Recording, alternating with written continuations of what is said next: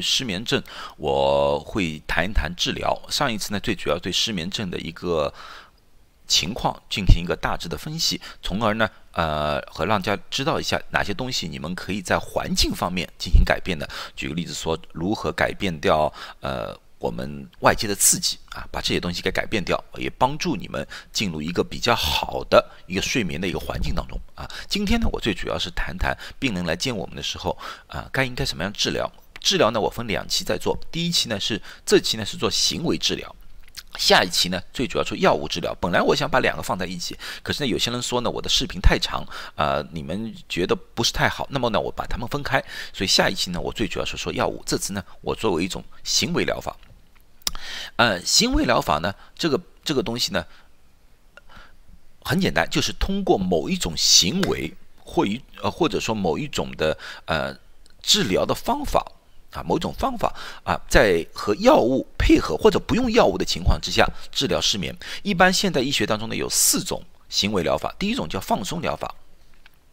第二种是睡眠限制疗法，第三种是叫认知疗法，第四种是认知行为疗法。第一种呢，放松疗法 （relaxation），其实呢，对我们亚洲人来说，relaxation 这个疗法呢，对大家来说是非常熟悉的。其实呢，在中国，呃。历史当中就是一个叫练气功啊，其实就是一种放松的疗法啊。我大致和大家放说一说，在我们失眠里面呢，一般推崇的是两种放松疗法。第一种呢叫渐进式的肌肉放松法，这种方法呢就是说每一次你放松一处的肌肉，直至到你放松了整个身体。一般从从头开始到脚，从面部，一般呢从面部的肌肉开始，你把这个面部的肌肉啊。略微收缩，不用拼命的收缩，就略微收缩一下，一到两秒，然后呢，告诉这块肌肉去放松，放松，放松，放松，放松。啊，你可以来一次，也可以一般几次，然后呢，再从那个脸部到额部到那个颈部、上臂、手臂前一点点的到脚，脚每一块肌肉你可以控制的肌肉，每一块肌肉你都来那么两三次。对一个不失眠的人，像我。不失眠的人，可能到上臂和前臂的时候我已经睡着了。可是对一个失眠的人啊，可能一个循环下来，可能还是没办法入睡。你可以再来一次，这没有多大问题。一般的情况下，我要我们要求病人做四十五分钟的这样的一种练习，使自己放松。因第二种呢是叫放松反应法，放松反应法呢就不是一块块肌肉了，而是整个身体的完全放松。最主那时候呢，最主要是注重的是呼吸，我们叫腹式呼吸。在中医当中呢，就是气守丹田，就是同一个概念来的。可是这两个方法一定要求把你的思维从日常的思维里面转移出来。不要一边在练放松，一边在想：“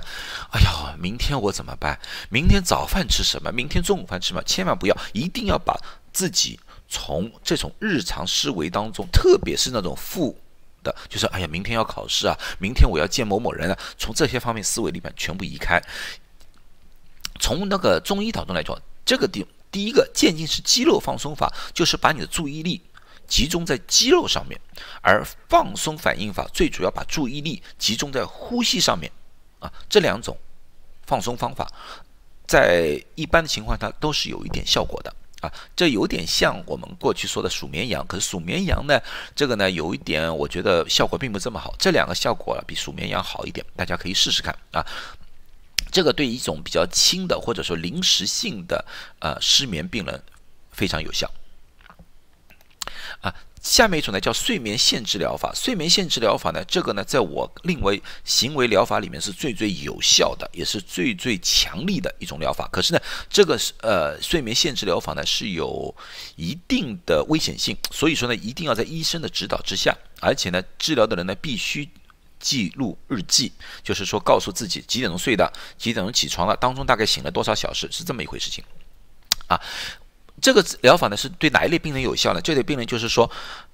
啊，我经常失眠，一失眠第二天我就没力了，啊，无法集中了。所以说呢，我就在床上多睡一会儿。本来呢，我每天晚上十点钟睡觉，早上六点钟起来睡八个小时。现在呢，因为我觉得晚上起来的时间比较早，我就八点钟就睡了，我加多两个小时，啊，我在床上睡十个小时。可是呢，这类病人由于失眠，你哪怕八点钟去睡。到床上也是醒醒睡睡，醒醒睡睡，醒醒睡睡，整个睡眠没的时间，一个晚上可能也只有五个小时。反而呢，由于你睡觉睡得比较早，你产生了一种焦虑的现象，睡眠的质量就大大的减低。我们就是为了纠正这个情况而来的，啊，这个方法呢是这样子：刚开始的时候，你不是说六点钟起床吗？我们刚开始每个病人就是说规定，你每个晚上只允许睡五个小时，不允许多。也就是说，你六点起床，你一定要在一点钟才能上床。一点之前，你不管看电视也好看书也好，你只要处于清醒的状态。当然不允许喝茶、喝咖啡、可乐这种刺激性饮料。你要想办法让自己醒着，不能打盹儿啊、小睡都不行。啊，一点钟准时上床，六点钟准时起床。啊，这一点到六点之间，刚开始的时候可能一点都睡不好，反而这个五五个小时之内，你可能只睡了三个小时，那么第二天你会觉得非常非常疲倦。啊，一点精神都没有，这是好事。为什么是好事？因为第二天晚上，由于你非常疲倦了，到一点钟一旦上床之后，你就会很好的睡觉。也许第二天一点到六点，你可以睡个好觉。这就是我们的目的。啊，当然会反复。第三天，有些病人就说第三天我又睡不好了。啊，这样子反反复复，大概一到两个星期之后，你一点到六点之间，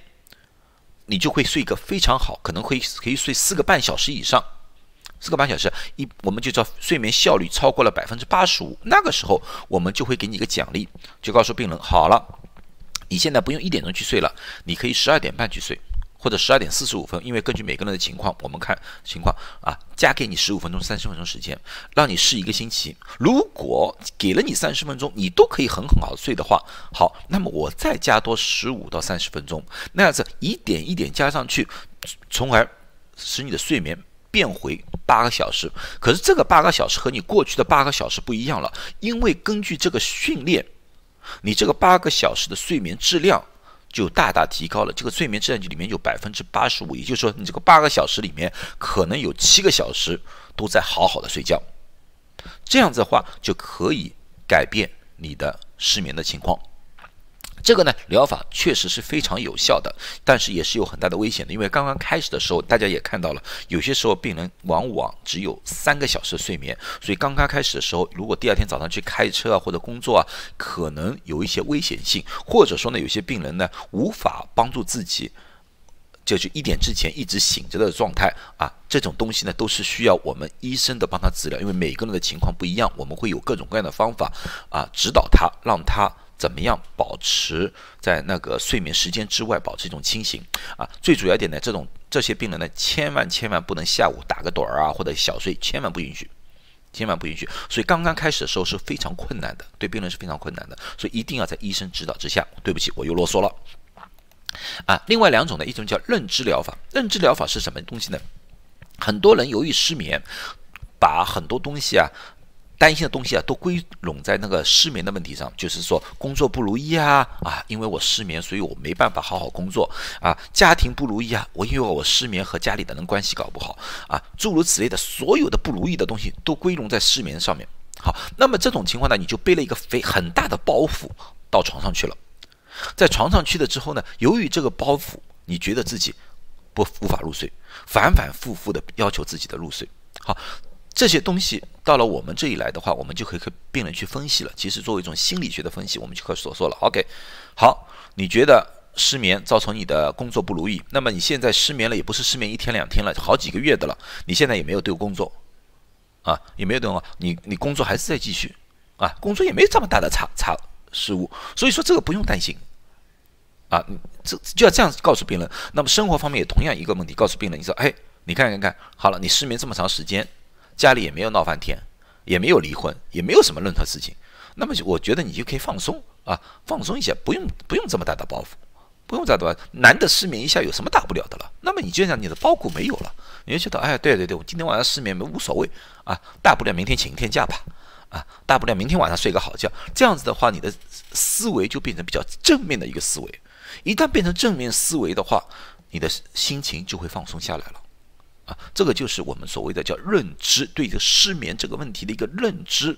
啊，解决自己的一个困难，这种这种疗法，这种疗法。当然，我说说比较简单，你们做起来可能还有困难，所以说每个人因人而异，要和自己的医生去好好的谈一谈。最后一种呢，叫认知行为疗法，在医学当中呢有一个专门名字叫 CBTI。OK，这个东西呢其实是我上一集和这一期的全部的一个总和来的，就是外界刺激也好，内部的行为也好，这方面的所有的东西。结合在一起的一种教育，其实我的这两期的视频其实就是一个认知行为疗法的一个教育部分，啊，我是按照这个方法在告告诉你们的，啊，这些东西你们学了之后呢，往往病人就会有一些帮助自己解决失眠问题的一些工具了，啊，以后呢发现这个问题之后呢，就会用这些方法进行一些改变，而从而呢使自己呢那个失眠情况并不这么严重或者治愈了。坏处呢？这个教育呢，并不是所有的医生都会啊。实实实话告诉你，很多医生，你去见医生，他们唯一的方法就帮你开药。其实开药并不是治疗失眠的一个最好的方法。下一期我会详细的讲讲。而很多医生呢，他们哪怕知道这些疗法、行为疗法，他们都不知道具体应该怎么做。这些只有一些专业的失眠医生才懂啊。所以说这方面的。治疗啊，这方面的辅导啊都非常欠缺，非常欠缺。所以呢，我这两支视频呢，最主要是跟大家解释一下这些东西。这个呢，认知行为疗法呢，往往需要持续非常长的时间，可能要几个星期甚至几个月的时间，才能帮病人在行为上面纠正很多的错误啊，而改善他们的失眠的情况。呃，一般的情况，在我的经验当中，如果说你的行为疗法